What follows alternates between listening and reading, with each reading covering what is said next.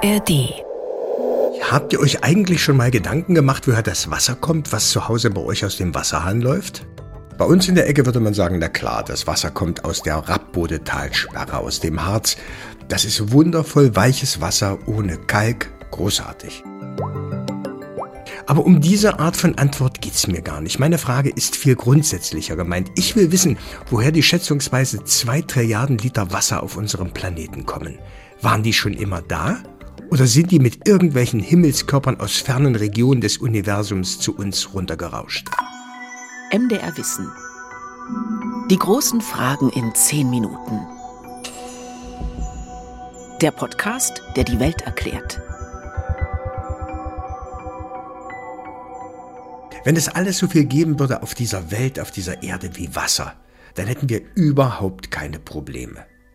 70 Prozent der Erdoberfläche sind mit Wasser bedeckt. Wasser, Wasser, Wasser. 97 Prozent davon sind Salzwasser, sind Meere, nur 0,3 Prozent sind nutzbares Trinkwasser. So, und nun zur eigentlichen Frage. Woher kommt dieses Wasser? Und wenn ich diese Frage klären will, dann brauche ich niemanden von der kommunalen Wasserwirtschaft, dann brauche ich jemanden, der sich mit der Entstehung unseres Sonnensystems, mit der Entstehung unserer Erde auskennt. Also Ulrich Köhler angefunkt vom Institut für Planetenforschung des Deutschen Zentrums für Luft- und Raumfahrt. Und Ulrich Köhler will genau diese Frage klären. Woher kommt unser Wasser? Und am Anfang von allem steht die Gretchenfrage. Planet Erde ist irgendwann entstanden und man kann sich natürlich die Frage stellen, ob am Anfang bereits die Ozeane da waren. Und das war eben nicht der Fall, weil die Erde sich heiß gebildet hat, so heiß, dass jegliches Wasser verdampfen müsste, wenn man es in ein Becken geschüttet hätte. Und so stellt sich natürlich die Frage, wie äh, kam es dann dazu, dass wir heute Ozeane haben, aus denen ja dann auch schließlich das Leben entstanden ist. Also fest steht, am Anfang kann es keine Ozeane gegeben haben, weil die Erde zu heiß war. Aber möglicherweise und ganz wahrscheinlich war Wasser schon da, und zwar in seinen Bestandteilen.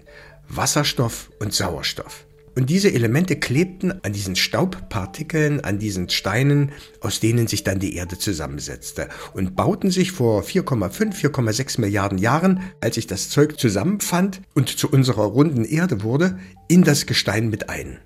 Und die Idee ist, dass Wasserstoff und Sauerstoff durch Vulkanismus wieder an die Erdoberfläche kamen, zu Wasser wurden und dann als Dampf in der Atmosphäre und als Nebel in der Atmosphäre waberten. Und das würde bedeuten, dass das gesamte Wasser, das wir trinken, mit dem wir uns waschen, das Wasser in den Meeren, 4,5 Milliarden Jahre alt ist. Und dass das tatsächlich so war, dafür sprechen eine Menge gute Gründe. Es gibt doch etliche Hinweise darauf durch jüngere Untersuchungen von Gesteinen, das ganz tief im Erdmantel war und dadurch ein ganz charakteristisches Verhältnis gemessen werden kann. Und äh, das, was wir heute in den Ozeanen messen, gleicht zum Teil den Wassereinschlüssen in Mineralen, die ganz tief aus dem Erdmantel sind und also möglicherweise schon immer dort waren, also schon bei der Geburt der Erde vor viereinhalb Milliarden Jahren. Oder aber es war alles ganz anders. These Nummer zwei, das Wasser kam später zu uns.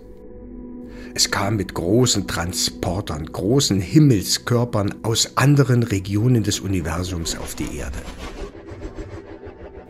Jetzt hole ich Thorsten Kleine mit ins Boot. Der ist Direktor am Max-Planck-Institut für Sonnensystemforschung in Göttingen.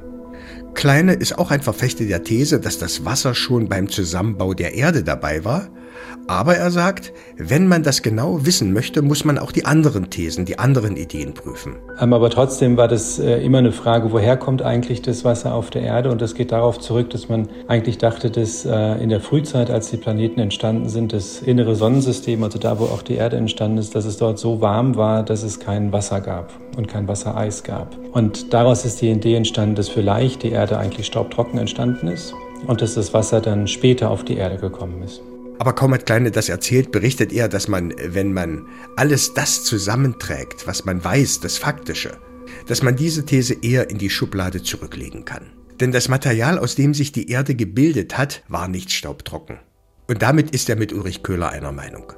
Das Wasser, das wir heute in den Ozeanen auf unserer Erde haben, war zum Teil mit eingebaut in die junge Erde, die sich in dieser protoplanetaren Scheibe um die Sonne gebildet hat und wurde dann noch ergänzt mit Sicherheit durch eisreiche Körper, die vor allem aus dem Asteroidengürtel stammen und auf die Erde geprallt sind bei dieser, in dieser Zeit vor etwa 3,8 bis 4,2 Milliarden Jahren, als das Bombardement mit diesen Körpern sehr viel heftiger war als dann später. Und nun müssten wir wissen, wer kommt denn nun als Hauptverantwortlicher für diese Wassertransporte aus dem All in Frage? Kometen, natürlich Kometen. Kometen bestehen aus Eis und Staub und lockerem Gestein. Und durch den Sonnenwind schleppen sie in der Regel einen Schweif hinter sich her, der Millionen Kilometer lang sein kann. Und dann schaffen es die Kometen manchmal durch die Gravitationswirkungen der anderen Planeten im Sonnensystem in Richtung Erde zu fliegen, uns nahe zu kommen.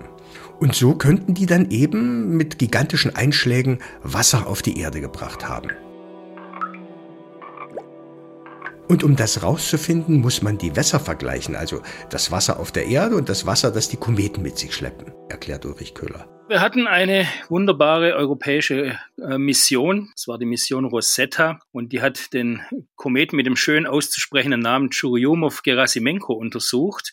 Aber die Isotopenverhältnisse, die man im Kometeneis von Churi, um ihn vereinfacht auszusprechen, gefunden hat, die waren dreimal so hoch wie die in den Ozeanen unserer Erde. Das Eis dieser Klasse von Kometen fällt also aus. Also was wir mit diesem Vergleich erfahren haben, ist, dass das Wasser, was wir hier auf der Erde haben und das Wasser, was die Kometen mit sich tragen, dass das nichts miteinander zu tun hat. Das kann man offenbar aus der atomaren Struktur des Wassers erkennen.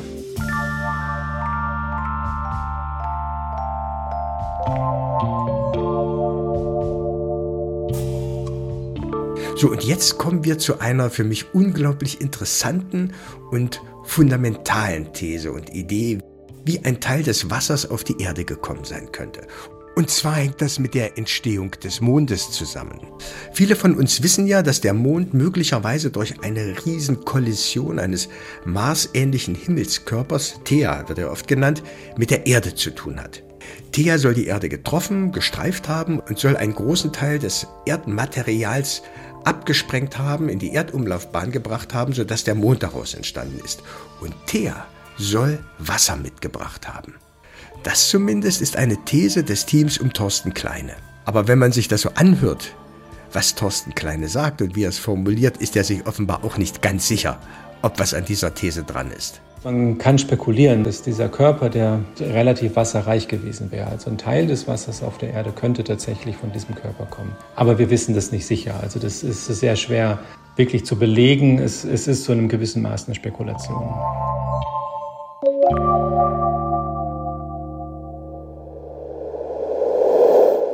Und jetzt gibt es noch eine ganz interessante Geschichte, wie es dazu kommt, dass wir tatsächlich Wasser auf der Erde haben. Das Wasser aus unseren Wasserhähnen läuft. Denn wie gesagt, unser Planet war früher sehr, sehr heiß. Und das, was heute Wasser ist, waberte als Dampf und Nebel in der Atmosphäre rum. Und erst als die Erde etwas kühler wurde, sagt Ulrich Köhler, entstand wirklich Wasser. Es muss gigantische Regenfälle gegeben haben, sagt er.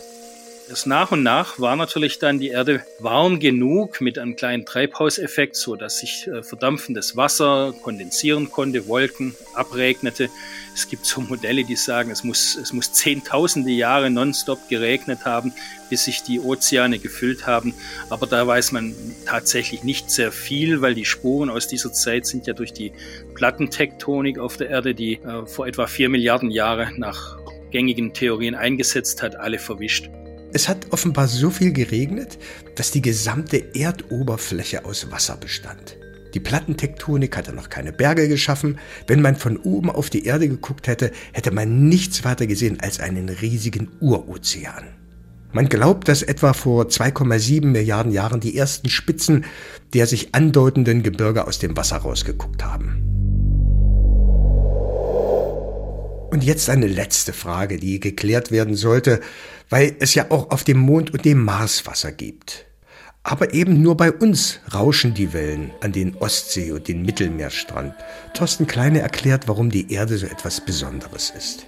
Das eine, was wichtig ist, ist einfach die Größe des Planeten. Wir kennen die Limits jetzt nicht so gut. Wir wissen nicht so genau, wie klein dürfen wir eigentlich sein oder wie groß dürfen wir denn werden, um wirklich flüssiges Wasser auf der Oberfläche halten zu können. Aber die Erde hat sicherlich die, die richtige Größe sozusagen. Und es ist einfach so, dass sie groß genug ist, um, um mit ihrer Schwerkraft eine Atmosphäre festzuhalten oder an sich zu binden. Und das ist eben Grundvoraussetzung dafür, dass überhaupt flüssiges Wasser auf der Erdoberfläche vorhanden ist. Und jetzt machen wir uns erstmal einen Tee streicheln das Wasser und trinken darauf, dass dieser Planet so groß ist, wie er ist. Dass die Sonne, das CO2 und das Methan das Klima so gestalten, dass wir nicht nur Wasserdampf haben, sondern auch Ozeane. Und wir trinken darauf, dass wir dieses System nicht komplett kaputt machen. Aber da soll es jetzt auch schon Schluss sein. Ich will jetzt nicht den Öko-Onkel raushängen lassen. Ihr wisst, was ich meine. Ja, ja, ja, ja. Die großen Fragen in zehn Minuten. Ein MDR Wissen Podcast von und mit Carsten Möbius. Und noch eine Bemerkung zum Anfang. Ich sprach von etwa zwei Trilliarden Liter Wasser, die es auf der Erde geben soll. Das ist eine ganz, ganz grobe Schätzung. Wir wissen nicht genau, wie viel Wasser es auf dieser Erde gibt. Aber vielleicht haben wir bald einen genaueren Plan. Denn die Amerikaner und die Franzosen haben eine Satellitenmission im Dezember 2022 gestartet, die das genauer herausfinden will. ARD